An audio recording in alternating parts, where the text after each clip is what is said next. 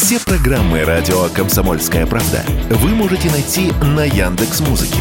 Ищите раздел вашей любимой передачи и подписывайтесь, чтобы не пропустить новый выпуск. Радио КП на Яндекс Музыке. Это удобно, просто и всегда интересно. Экономика на радио КП. Здравствуйте, дорогие радиослушатели! В эфире наш ежедневный обзор самых важных экономических новостей. И сегодня мы снова поговорим про великий исход иностранных компаний из России, который еще не закончен, как некоторые могли подумать. Вот и Леруа Мерлен туда же – Французские владельцы сети строительных гипермаркетов Leroy Merlin передадут контроль над своими российскими магазинами местному менеджменту. Об этом говорится в официальном заявлении группы Adeo, которой принадлежит Leroy Merlin. Владельцы сообщают, что после 18 лет работы в нашей стране это поможет сохранить рабочие места для более чем 45 тысяч российских сотрудников и оставить гипермаркеты к услугам жителей. Французская группа Adeo специализируется на магазинах формата DIY, то есть Do It Yourself, сделай сам.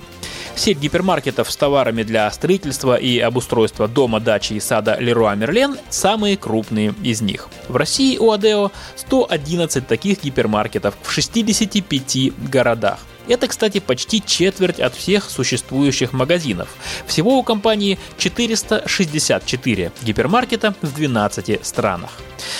2021 год российская сеть Leroy Merlin завершила с выручкой в 457 миллиардов рублей. Сам бизнес за 2021 год оценивался в 85 миллиардов. Отчетность за прошлый год пока не опубликована. Кому же отдадут все это хозяйство? Вообще пока известно только про некий местный менеджмент, которому перейдут российские магазины. Но о ком конкретно идет речь, пока непонятно.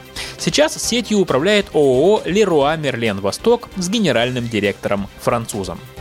Впрочем, обычным россиянам скорее более важно другое. Магазины, как уверяет французская компания, все останутся и будут работать, как и прежде. А к смене вывесок мы уже, к сожалению, привыкли. Как прокомментировал на все это независимый эксперт товаров народного потребления Александр Анфиногенов, э, Леруа Мерлен, как и другие уходящие компании, делала все для того, чтобы перенести в Россию изготовление товаров, которыми она тут торгует. Поэтому полки в строительных магазинах явно не опустеют. Конечно, хотелось, чтобы и качество осталось нынешним, но здесь все зависит от того, насколько успешно новому руководству удастся наладить каналы поставок качественной продукции продукции из-за границы.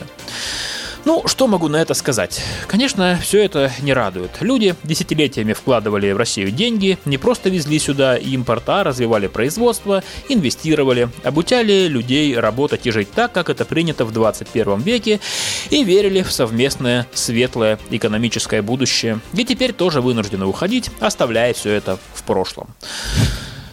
И в завершение коротко расскажу вам о новом важном документе от Министерства труда и социальной защиты.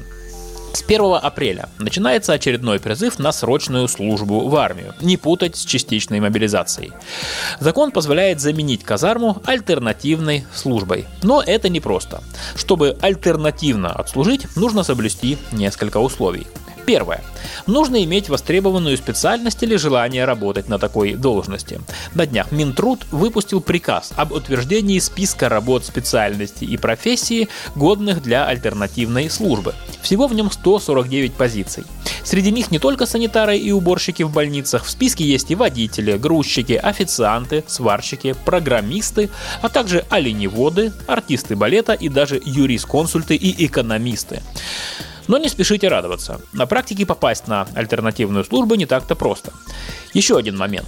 Проходить альтернативную службу можно лишь в тех организациях и учреждениях, которые есть в том же приказе Минтруда. Их несколько сотен, но это не значит, что желающим служить альтернативно предлагается обширное меню. Например, артистов оперы и балета ждут только в Марии Эл и Якутии. Чтобы заменить военную службу гражданской, нужно написать заявление в военкомат и уточнить, что вы выбираете альтернативку по пацифистским или религиозным соображениям. Но просто заявить о своих убеждениях недостаточно. Нужны бумаги, доказывающие эти убеждения или незаменимые профессиональные качества. Призывные комиссии очень не любят отправлять призывников на альтернативную службу, но закон при этом обязаны соблюдать, поэтому если проявить настойчивость, добиться своего можно. И, кстати, срок альтернативной службы – год и 9 месяцев. Это на 9 месяцев больше, чем военная служба по призыву. «Экономика» на Радио КП.